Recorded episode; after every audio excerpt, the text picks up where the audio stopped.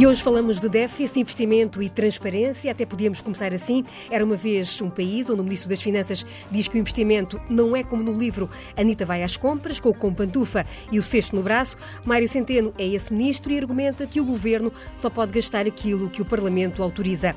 E é Centeno, o Ministro das Finanças, com quem António Costa quer contar no eventual próximo governo. Foi o que disse na entrevista à TSF e ao Dinheiro Vivo, onde clarificou também que serviços públicos, investimento e dívida são prioridades que coloca acima da redução de impostos. Era também, uma vez, uma comissão para o reforço da transparência, onde PS e PSD acertaram agulhas para permitir, por exemplo, que deputados possam estar em sociedades de advogados ou financeiras. São alguns dos temas para o olhar atento dos pais da República de hoje, Carlos Carvalhas e Francisco Louçã. Boa tarde a ambos. E começo por perguntar a Francisco Louçã eh, se leu nesta entrevista ao público de Mário Centeno algum aviso a eventuais pretensões da esquerda esquerda quando o ministro diz que tenciona, dentro de mais ou menos 15 dias, apresentar um programa de estabilidade e não um programa eleitoral?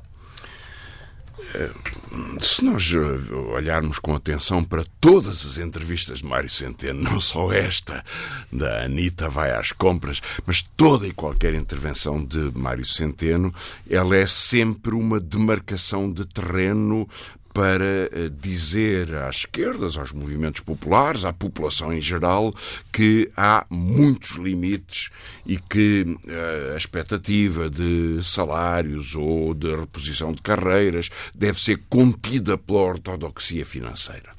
O ministro não sai nunca deste discurso e, portanto, eh, não pode ser acusado de incoerência. O que ele repete nestes avisos é isso mesmo. Na verdade, nos vários orçamentos e mesmo no, no, na, na definição dos acordos que deram origem a este governo, ultrapassou-se sempre e muito aquilo que Mário Centeno queria. Eu gostaria de lembrar que no programa que Mário Centeno capitaneou para as eleições estava prevista uma redução da TSU patronal para promover eh, a rentabilidade das empresas, estava previsto um modelo de despedimento facilitado, estava previsto um corte de mil milhões de euros em prestações sociais nunca bem definidas, estava previsto o congelamento das pensões e nunca a recuperação eh, das pensões, incluindo das mais baixas. Havia muitas medidas em que o ministro eh, teve que aceitar que, ao negociar com o Bloco de Esquerda e com o PCP, eh, as condições políticas tinham que ser diferentes. O aumento do salário mínimo, o aumento extraordinário das pensões, alguma recuperação de salários, tudo isso não é Mário Centeno. Agora, mesmo neste contexto, Mário Centeno quis sempre, e teve o poder de o fazer, de reduzir as margens do investimento público e, portanto, esta referência que ele faz na sua entrevista de que isto não é como ir às compras, é claro que não é como ir às compras. Um investimento tem que ser muito bem preparado. Veja o que se passa com os passos sociais, que já aqui discutimos. Eh, se é uma excelente medida, porque dá eh, uma melhoria salarial às pessoas, vão gastar menos nos transportes, o salário eh, recupera, usa-se um bocadinho mais para aquilo que é importante na vida ou na educação dos filhos ou no conforto da família. Bom, mas o certo é que se em tempo próprio se tivesse feito o investimento para melhorar a ferrovia, para melhorar o metropolitano, para melhorar os, eh, os autocarros, para contratar profissionais, para além do pouquíssimo que foi feito a esse respeito, esse investimento não é ir às compras. É, pelo contrário, pensar bem, pensar estrategicamente, pensar no tempo próprio. Isso é que é investimento. O ministro não devia, portanto, desvalorizar como se fosse uma espécie de historieta infantil os gastos que devem ser feitos no tempo próprio. E eu tenho argumentado, creio que, aliás, muitas outras pessoas o disseram, mesmo antes de mim, eh, com os mesmos argumentos, de que se os juros são tão baixos, Porquê é que o ministro não quis usar a folga que o, que o Parlamento lhe deu para um déficit razoável, pequeno? Porquê é que ele deixou mil milhões de euros por usar? Diz ele, uso só o que o Parlamento me autoriza. Claro, mas o Parlamento autorizou dois mil milhões de, de, de, de folga no déficit orçamental e ele usou metade. Portanto, não usou uma parte do dinheiro que podia ser pago muito barato, muito barato, para pôr os taques nos hospitais, as máquinas essenciais para repor o melhor dos transportes públicos. Comprar uma carruagem em 2018 é mais barato do que comprar em 2020, provavelmente. Portanto, não é ir às compras, é mesmo poupar dinheiro fazer bom negócio, usar para as pessoas. E, portanto, o investimento deve ser tratado com cuidado. Há uma certa ligeireza nesta entrevista e há uma certa ligeireza na ideia de que os números são mágicos. Ora, os números são sempre gastar mal é gastar mal, investir mal é investir mal. Mas investir bem, no tempo certo, é inteligente. E, portanto, o ministro jogou aqui muito com a ortodoxia europeia, agrada muito, uh, ia dizer a gregos e troianos, digamos, a alemães e franceses, agrada muito, mas falta, falta aqui um projeto de um, economia que puxa pela competência e creio que repetir uh, sempre esta doutrina, este mantra de Mário Centeno é confortável para ele, mas falta o rigor da competência económica que permite uh, melhorar os bons projetos para Portugal. Carlos Carvalhas, eh, Carlos Carvalhas, o Ministro diz que só pode gastar aquilo que o Parlamento autorizou. O Parlamento autorizou mais do que, do que, do que esta, Sim, esta margem de manobra evocada por Centeno. Não disse o contrário. Uh, bom, quer dizer, a imagem da Anitta, eu daqui saúdo o Fernando Alves, que hoje de manhã dedicou os seus, seus, seus sinais é? com pertinência. Uh, deixando a imagem. É evidente que, o ministro procurou justificar o facto de não ter investido e de ter ficado, de ter previsto um investimento, um crescimento de 40% e ter ficado nos 10%. Bom, e, e isto, isto é grave. É? Claro que há investimento e investimento. Eh, e há investimento produtivo e investimento eh, que, se for mal gasto, é evidente que é perdido. É? Agora, quando nós sabemos que o investimento em saúde depois se recupera na economia, como hoje os dados mostram, não é?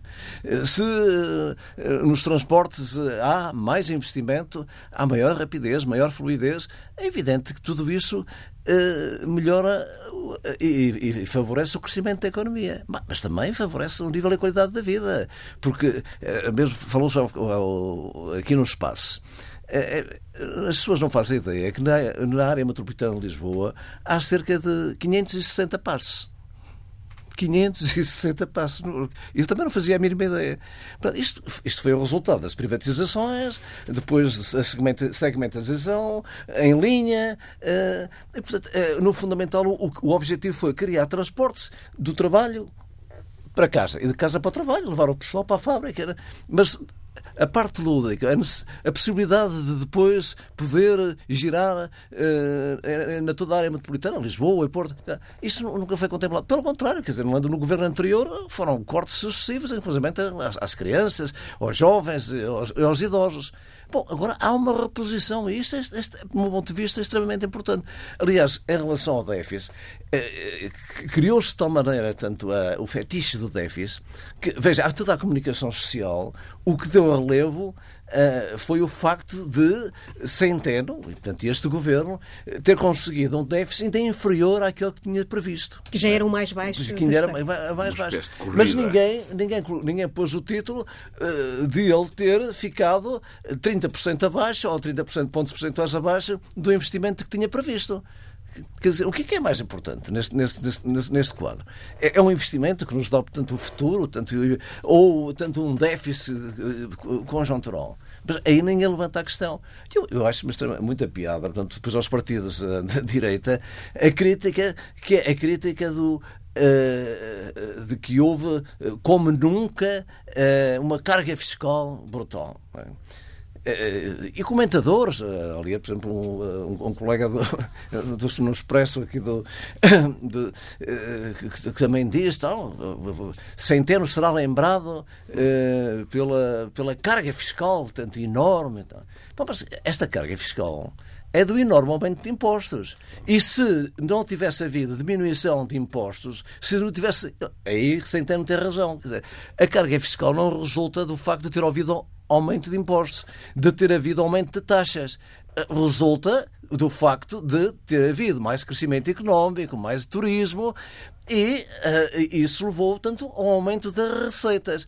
Mas, se não tivesse havido uma diminuição do IRS, ainda tinha havido um aumento de cerca de mil milhões de euros, o, o que é uma coisa brutal. Mas é preciso ver que a direita votou contra. A, a, direita esteve contra a reposição, era muito acelerada. Então, quer dizer, se não tivesse havido esta reposição de rendimentos, então a carga fiscal tanto era brutal. Outra questão, outra questão que, que a direita coloca sempre é, é, é quando fala neste, dos impostos, mas que impostos? Está a falar de que impostos? É do IRS? É do IRC? É, do, é dos impostos diretos e indiretos? Digo, oh, por favor, façam o favor de nos dizer que impostos é que diminuíam carga fiscal aumentou muito, diz, diz Cristas, diz o Rui Rio. Façam favor de me dizer então qual era o imposto que diminuíam. E porquê que votaram contra quando foi a diminuição do IRS? Ou que votaram contra quando foi a diminuição do IVA para a restauração? Porquê? Penso que a direita, normalmente, o CDS, pelo menos, fala no IRC, normalmente. Ah, é, é o IRC, mas fala, não é, que isso está a deduzir, nem sequer tem a coragem de o dizer. Mas mesmo em relação ao, ao IRC, portanto, é sobre os lucros. Essa, essa, essa que era, era a questão central. Só o acréscimo dos lucros foi 200 milhões de euros. Ainda pegando nesta entrevista de hoje, eh, pedi o vosso comentário a esta, ao facto de, eh, dado passo da entrevista, Mário Centeno, eh, quando é questionado sobre, enfim, os tempos que aí vêm e as propostas que podem estar em cima da mesa, diz qualquer coisa como isto: o povo português usa uma expressão que, com o casaco do meu pai, eu pareço um homem. A sensação que tenho é que há muita gente a querer vestir este casaco da estabilidade e do sucesso da economia portuguesa. Francisco Louçã, isto era. É, é no fundo, Francisco. É, Francisco, é Mário Centeno é, é, enfim, como dizia há pouco, a querer eh, puxar para, apenas para o PS os galões de eventuais medidas mais uh, sociais? Sabes, eu não dou muita importância a essa frase, acho que faz parte daquela coisa do gaba de cesto, digamos. Eh, percebo que o Primeiro-Ministro, que, que, o Ministro Mário Centeno esteja contente com o seu resultado, ele fixou para si próprio este objetivo, ele percebe, o Carlos Carvalho chamou a atenção para isso, ele percebe que a direita se mede por esse tipo de objetivos, porque há uma aprendizagem aprendizagem europeia de que a única coisa que interessa é o número do déficit. Não é o bem-estar das pessoas, não é sequer diretamente a qualidade do emprego, não é o nível de requalificação das estruturas do investimento público, não é a competência do Serviço Nacional de Saúde, é verdadeiramente o número do déficit. E ficou uma espécie de eh, regra hum, absoluta desse ponto de vista e, portanto, eh, Mário Centeno percebe que atrapalha muito os partidos de direita ao dizer eu sou melhor do que vocês porque o meu déficit é mais pequenino. E, portanto, isto permitia as graças sob o casaco do pai. Eh, e, portanto, o casaco do pai eh, está vestido, e Mário Centeno diz o casaco é meu, não se metam aqui. Mas é um jogo político e retórico. É verdade que o governo, eh, e muita gente diz isso, está metido numa campanha eleitoral. Hoje, um editorial de um jornal dizia como é que o Primeiro-Ministro governa, se leva às horas a, a, a mostrar as suas, a fazer digamos, a demonstração eh, pré-eleitoral está em campanha de manhã à noite. Bom, está. Como, como, todos os governos tiveram, está, mas, mas está mesmo. E, portanto, o que Mário Centeno faz é coerente com isso. Há um discurso ensaiado, sistemático e desenvolvido. É a luta política, é assim. O governo puxa pela sua, eh, pelos seus pontos fortes, até porque se sente. O governo teve um susto muito grande nos últimos dias, que foi a percepção popular de que era uma espécie de casa familiar em que tudo era fácil. É verdade que nesse, nesse, nesse discurso se misturavam coisas absolutamente inaceitáveis. Quer dizer, a mim custa-me ver que se possa dizer que ah, alguém entrou porque é deputado hoje porque o tio dele foi deputado há 20 anos atrás.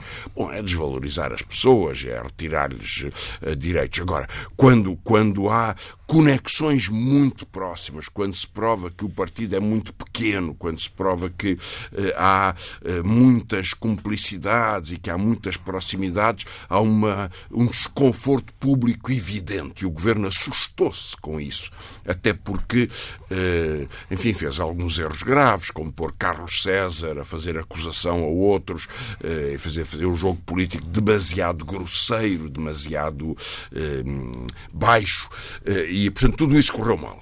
E, portanto, o governo quer responder a coisas que são importantes para a vida das pessoas, como os espaços sociais, e faz toda a campanha possível. Mário Centeno também. E Mário Centeno tem uma carreira própria. É presidente do Eurogrupo. e quer mostrar no Eurogrupo que quando a Espanha e a França têm a perspectiva deste ano ter déficit de 2,7% e 2,8%, ele chegará a zero. E chegará a zero comprimindo o investimento. E, portanto, beneficiando de um, de um efeito de arrastamento, como foi aqui dito, mas comprimindo o investimento. E isso não é uma opção inteligente para Portugal. Não é uma opção inteligente.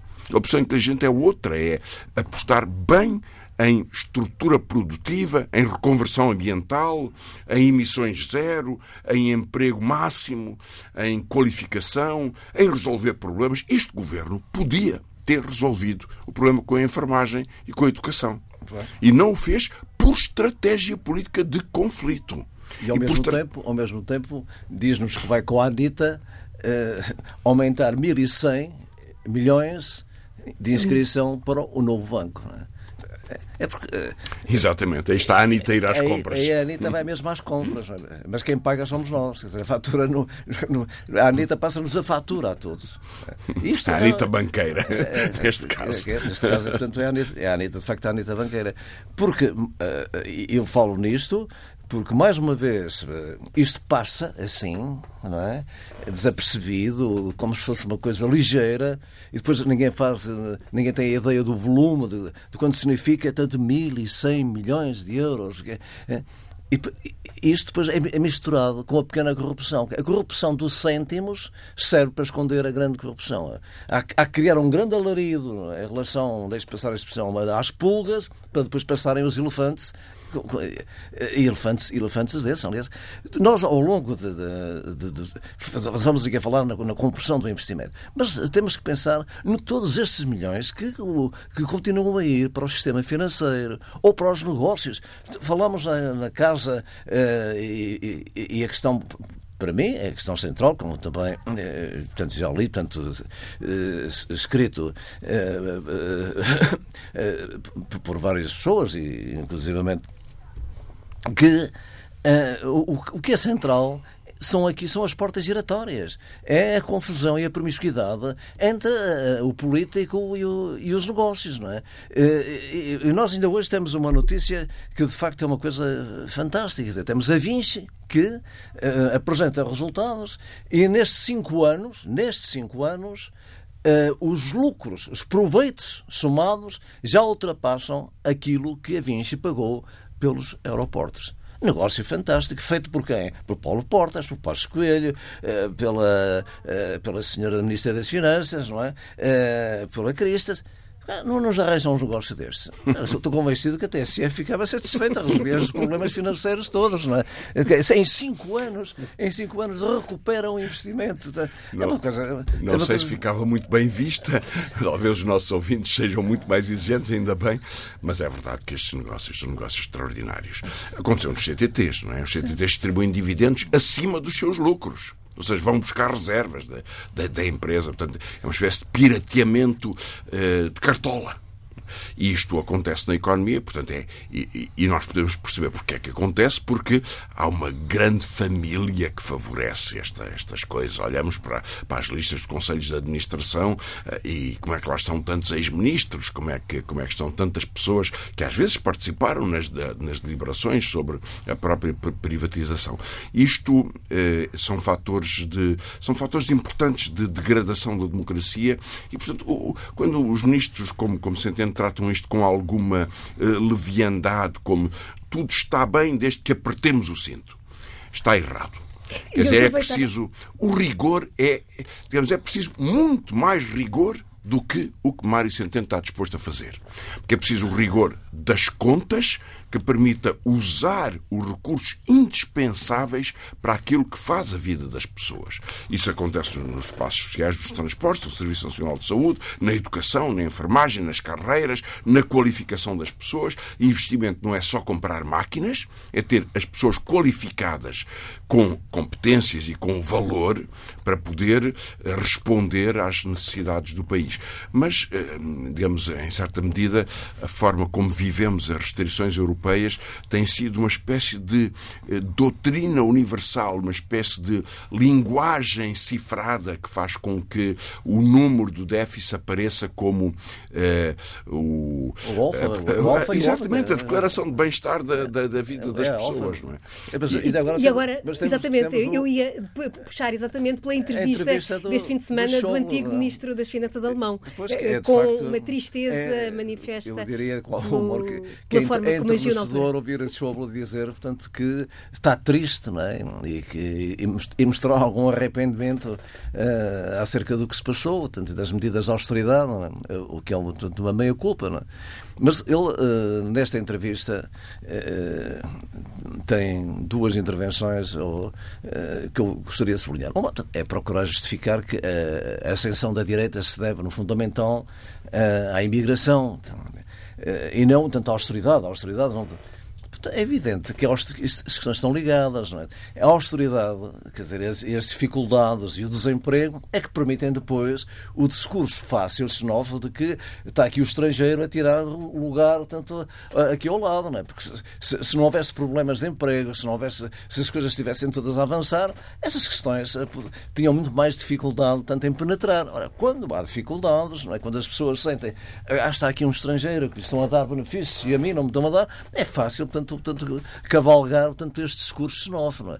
Eh, portanto, não tem razão. Mas ele diz uma outra coisa eh, que passa também, é quase como o Davis, passa desapercebido. Não há um jornalista que levanta a questão, não há ninguém que levanta a questão.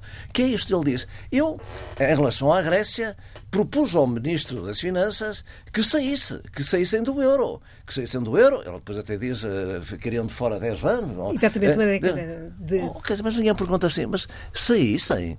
E, e como é que saíam? Eh, não havia problemas nenhums. Então era tudo fácil. Isto, quer dizer, é, é, isto mostra como, de facto, a Alemanha e os seus não é? Eh, sempre com aquela arrogância, sempre com o absoluto, colocam as questões que, para eles, eh, e mostra que as regras europeias, que as questões uh, uh, de entrave financeiro, etc., tudo seria resolvido, de facto. E estou convencido que sim. Aliás, se, se, os, se os, gregos tivessem dito que, que, que, sairiam, que haveria portanto, uma resolução rápida e o Banco Central Europeu estaria de acordo e todos sentariam à mesa para limar as questões jurídicas e a Grécia tinha saído. E nisto ele tem razão, isto é, tem razão naquilo que diz, que a Grécia nunca devia ter entrado, porque a Grécia não tem competitividade nem produtividade para estar, portanto, no euro, e que precisava de sair para desvalorizar. Aqui, no meu ponto de vista, tem razão o Schäuble e não tem razão o Varoufakis, que continua a querer manter tanto a Grécia tanto no euro. Aliás, eu chamaria só a atenção neste sentido, que acho que é uma observação muito pertinente. O próprio António Costa na, na, entrevista mais recente, dizia que, numa entrevista a um jornal, depois a seguir eh, ele falou aqui na TSF, eh, dizia que o euro foi o melhor favor que a Europa fez à Alemanha. É claro que foi. É claro que foi. E, portanto, foi o pior desfavor que fez a países como Portugal, ou como, ou como a Grécia, ou como outros, incluindo Espanha, e veremos se a Itália não sofre de alguma forma com isto. Agora, o que não se pode é ter o discurso Centeno e o discurso de António Costa. Não se pode dizer que foi o grande favor que fez à Alemanha e, portanto, que nos prejudicou, prejudicou muito, e ao mesmo tempo que nós temos que fazer tudo por uma espécie de sonho, que é que tudo corra bem quando as regras estão para tudo correr mal. É a hipocrisia de Schäuble. É evidente que ele quis que houvesse uma agressão sobre a Grécia. Não se pode agora lamuriar. E fê-lo em circunstâncias, como estamos na véspera de eleições europeias, até vale a pena lembrar que Dijsselbloem era presidente do Eurogrupo. E Dijsselbloem é um socialista holandês do partido de que hoje o Partido Socialista Português e os outros apoiam um candidato à presidência. Ou seja, os dois candidatos à presidência da Comissão Europeia, apresentado pelos conservadores mais à direita ou pelos social-democratas e socialistas mais ao centro, são dois representantes das sanções a Portugal. E nisto, e é por isto que me preocupa que um responsável tão capaz eh, como, como Mário Centeno, só veja nestas regras uma espécie de brincadeira, se não for cumprido aquilo que ele quer, a tal Anitta, ou uma alternativa que de repente passou a ser o único caminho possível.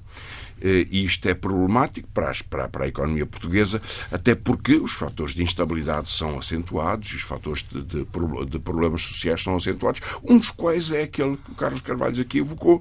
A austeridade é o forno para o discurso de extrema-direita, para o discurso da desigualdade social. Ou seja, como há desigualdade, vamos agravá-la. É preciso que haja medo em relação aos mais pobres para poder eh, justificar as medidas mais agressivas contra uma parte importante da população. E isso tem feito caminho. Há cinco anos atrás, a Europa não tinha a extrema-direita que hoje tem. Ela não surgiu porque há pessoas mal intencionadas. Surgiu porque elas tiveram a oportunidade de sair de guetos políticos em que são insignificantes para passarem a ter força de um Trump ou de um Salvini, ou de um Orbán. Esta gente renasceu.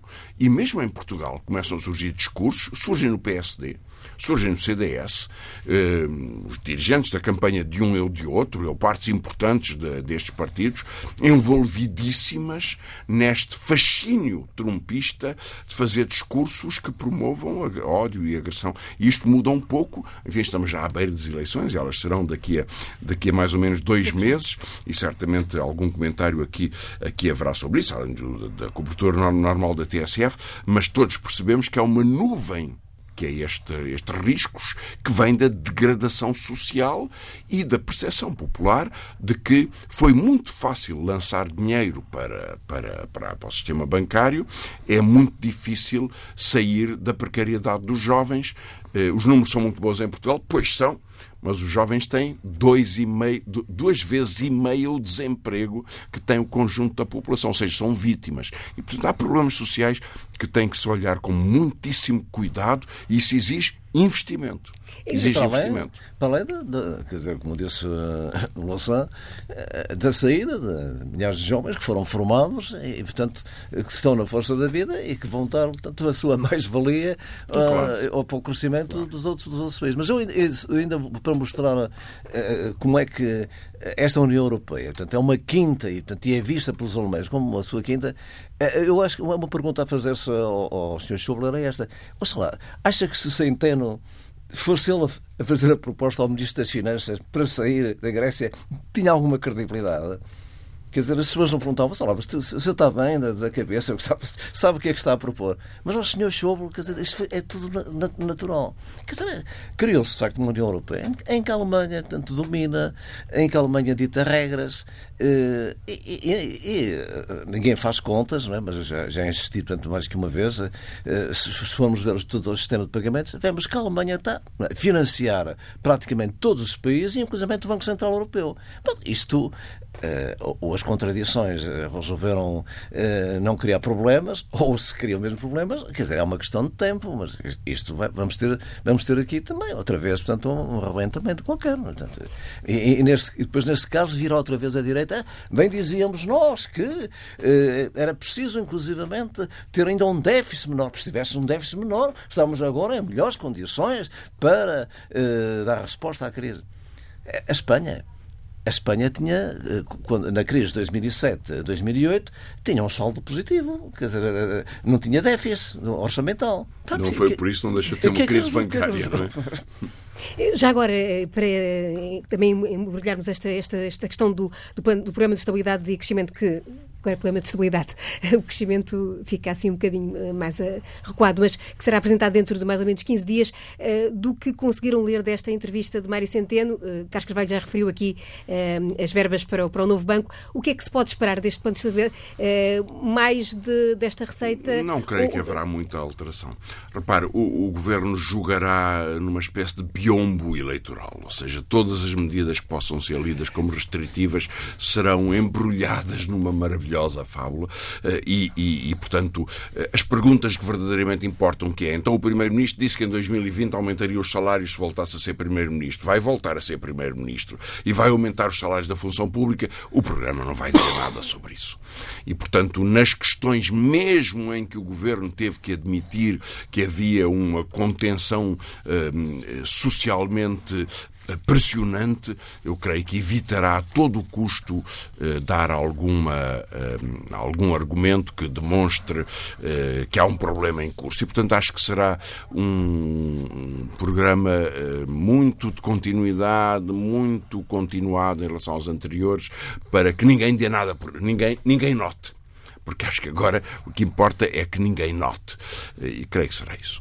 Carlos Carvalhas, o que é que espera deste programa de estabilidade que dentro de 15 dias verá a luz do dia? Estou de acordo com o que foi dito pelo Sam, não, não, não espero grande coisa. O fundamental vai ser a continuação. Uh, se houver folga, é evidente que uh, o, Ministro também, e o Governo do Partido Socialista gostarão de fazer um, um brilharete, com, com alguns aumentos, é? mas uh, sempre subordinado à questão fundamental de apresentar um déficit menor do que aqueles que eles previam para que a direita fique sem resposta. Não é? Portanto, eh, porque a direita que pôs o alfa e o ômega da economia no, no déficit, é? os senhores sobram no déficit, a Alemanha no déficit, e portanto, se uh, o déficit ainda for menor do que aquilo que eles, que eles irão prever, portanto, uh, será, será portanto, um deslumbramento. Portanto, Portugal está com superávit. É? E, portanto, e os milhões, no saldo primário, portanto, descontando os juros, que, que para aí vão, quer dizer, as pessoas né, nem se fazem conta. Portanto, depois falta. Porque é evidente que quando há, quando há quebra do investimento, essas coisas não, são, não, não se vêem logo no ano a seguir. Há um, aqui assim aquilo que os economistas chamam logo, portanto, um espaço de tempo. É? Mas à medida que, eh, que isto o tempo passa, começa-se a verificar que são as pontes que estão a ruir. Que, é um metropolitano que não tem carruagens. Não carruagens, etc. É? é, é, o, é o problema da, do, do, do, no hospital tal, eh, os, os instrumentos que estão, foram ultrapassados e, e que, portanto, não há resposta. Não? E, portanto, isto depois, uh, uh, o nível, a qualidade de vida uh, e o desenvolvimento do país é que sofrem. Mas temos um déficit fundamental. É? E, e, a direita ficou calada porque, porque não tem. Não, não, não ele, o governo deu resposta à, à sua grande reivindicação, o déficit. Não é? Estamos a caminhar rapidamente para o final, pouco mais do que cinco minutos, talvez.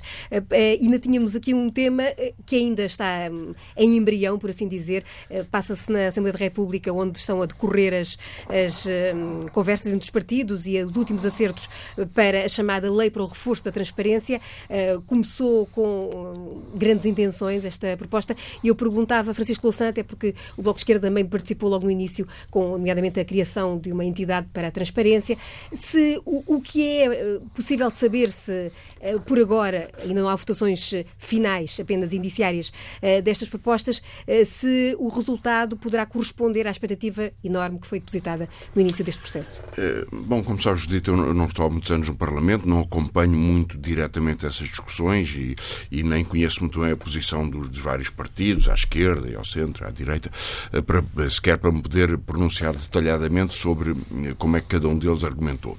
Eu acho razoável que haja um depósito e uma verificação numa entidade competente. Eh, acho que toda essa matéria tem que ser tratada com cuidado, até porque ela é muito vulnerável a uma espécie de discurso público facilitador eh, sobre o papel dos deputados, que têm que ter eles próprios uma grande responsabilidade.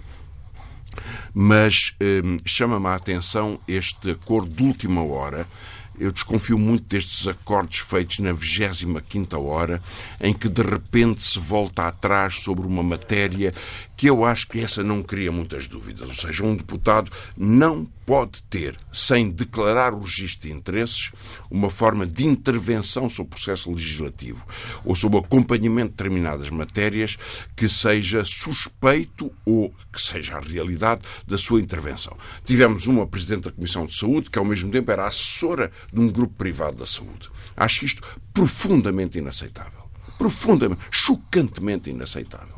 Acho que isso não pode existir. E que agora se permita que deputados, que um deputado seja advogado, eh, respeito qualquer profissão, Portanto, não se pode criar uma regra contra os advogados. Isso não teria sentido. Mas dizer que se um escritório de advogados está a elaborar uma lei e descobrimos agora até o ponto isso pode chegar, porque na EDP percebemos que havia cinco ou seis decretos-lei escritos pela EDP e entregues escritos ao governo das direitas para poder determinar as suas vantagens económicas próprias. É, é difícil chegar a este nível de descaramento tão uh, exibido. Mas quando há matérias em que um, um, um escritório de advogados está a trabalhar numa iniciativa legislativa, ou se, isso não pode, não pode nem deve e não pode, mas está a fazer um parecer. Um parecer sobre o que quer que seja. Não tem nenhum sentido que um deputado eh, seja parte simultaneamente da votação sobre uma matéria e que seja parte de um grupo interessado nisso. Imagina os vistos gold. A Comissão Europeia num live de sensatez, diz acabem com os vistos gold porque é fazer entrar a corrupção, se não mesmo a criminalidade económica. E Portugal diz que queremos manter os vistos gold. Imensos advogados estão envolvidos na promoção e na intermediação de vistos gold. Uh, podem eles ser deputados para votar sobre se sim ou não deve haver vistos gold? Hum, há aqui uma incompatibilidade absoluta absoluta. O Parlamento não é uma Câmara corporativa, não pode ser nunca uma Câmara corporativa de interesses económicos que se fazem representar, disfarçadamente porventura, e portanto esta separação tem que existir. Que o PS e o PSD, eh, à última da hora, façam uma manobrazinha de, de corredor para manter isto como possível, acho que é triste, acho que é errado e acho que é um vício que não devia existir. Carlos Carvalhas, como é que viu estes últimos desenvolvimentos na Bom, questão da transparência? Rapidamente, quer dizer, eu, eu vejo, vi tudo isto um pouco como má consciência e com alguma tristeza. Má consciência dos deputados, portanto, tive uma tristeza a resposta a como está isto, porque, porque é um pouco aceitar a pressão, aqui entre aspas, populista, uh, em relação aos deputados, à falta deste ou daquele, ou deste ou deste grupo, que, em comparação com o resto, quer dizer, é, é criado de facto uma barreira para que de facto os elefantes continuem tanto a, a descansados. Também, quer dizer, percebo que a entidade para a transparência, no ponto de vista, também não tem sentido, porque há o, Ministério Público, portanto, agora mais uma entidade, porque, quer dizer, é, no fundo, quer dizer, ceder à, à pressão e tentar criar, tanto à última da hora, eh, assim como aos códigos não é, de comportamento que cada partido tem e será julgado. Portanto, o, o, o, quer dizer, o político não é, portanto, um cidadão diminuído, nem pode deixar nem pode ser, nem pode aceitar isto, porque se vamos aceitar, ou aceitarmos isto, estamos a aceitar toda a campanha, os políticos, os políticos, os políticos são responsáveis. Que políticos? E, quem são os responsáveis? Portanto, é, é, para mim são questões centrais.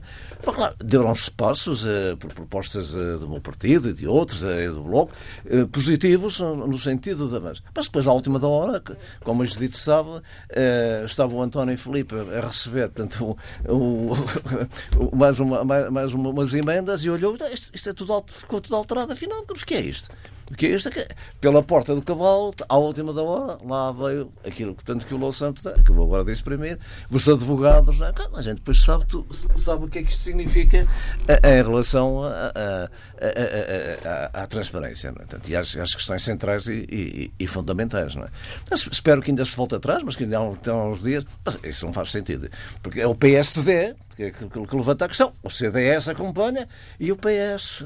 E o PS. Uh, procurando eh, que a esquerda nem dê conta, não é? É um pouco isto, também, é, também cede, não é?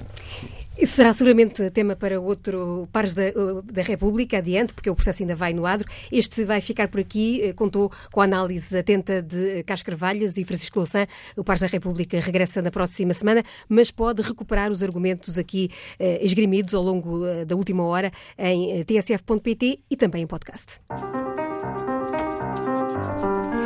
Pares da República com Judite Menezes e Souza.